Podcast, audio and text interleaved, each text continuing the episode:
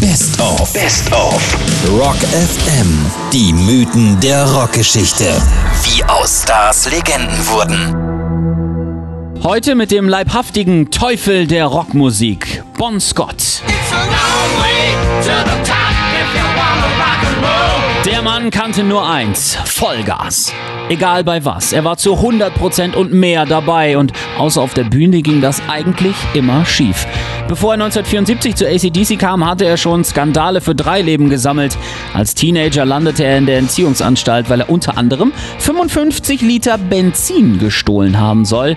Als er sich bei der Armee verpflichten wollte, wurde er abgelehnt, weil er sozial zu unangepasst sei und er wurde als einer der ersten Musiker Australiens wegen Drogenbesitz festgenommen.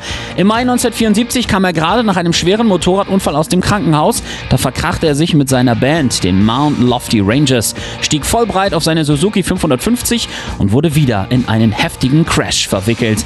Er lag drei Tage im Koma, überlebte nur knapp.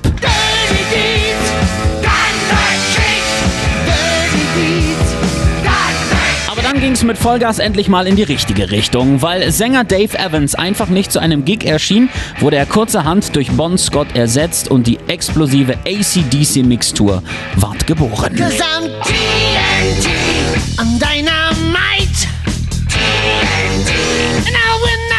Jedes Jahr ein Album voll mit brutalem, ungeschliffenen Rock. Bon Scott, breitbeinig und mit nacktem Oberkörper wie ein Bollwerk.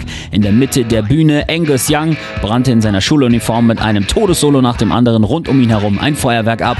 Und als 1979 Highway to Hell die Charts weltweit elektrisierte, waren ACDC bereit, die Welt zu erobern.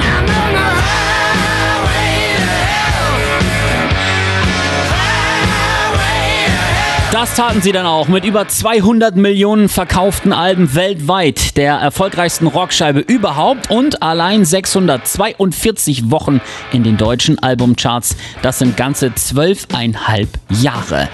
Warum dieser Wahnsinnserfolg dann ohne ihren Teufelssänger Bon Scott weiterging und ob er wirklich an seinem eigenen Erbrochenen erstickt ist, das klären wir in Teil 2 unserer Mythen der Rockgeschichte und zwar direkt nach Highway to Hell.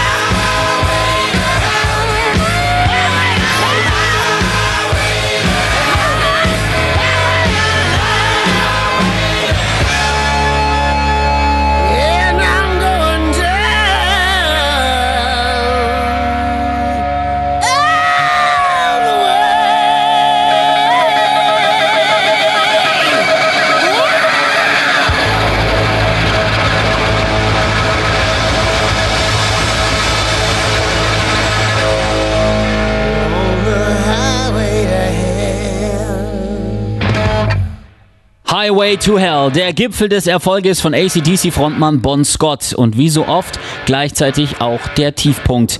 Denn nur wenige Monate nach dieser Weltsensation starb Bon Scott. Denn er hatte es mal wieder übertrieben. Am 19. Februar 1980 schüttete er sich mit seinem Kumpel Alistair Kinner in Camden Town, London derartig zu, dass er auf dem Beifahrersitz von dessen Renault 5 ohnmächtig wurde. Kinner wollte ihn nach Hause bringen, kriegte ihn aber nicht wach und tat dann etwas vollkommen Unerklärliches bis heute. Er kurbelte den Sitz runter, legte Scott seine Jacke drüber und machte ein Fenster auf. Dann ging er nach Hause. Als er am nächsten Tag um 19 Uhr wieder zum Auto kam, war Bon Scott immer noch da. Tot. Bon Scott was discovered last night in a car.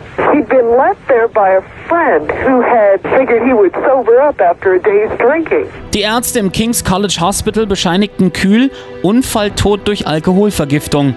Die immer wieder gern genommene Geschichte, dass er an seinem eigenen Erbrochenen erstickt sein soll, ist übrigens tatsächlich ein Mythos.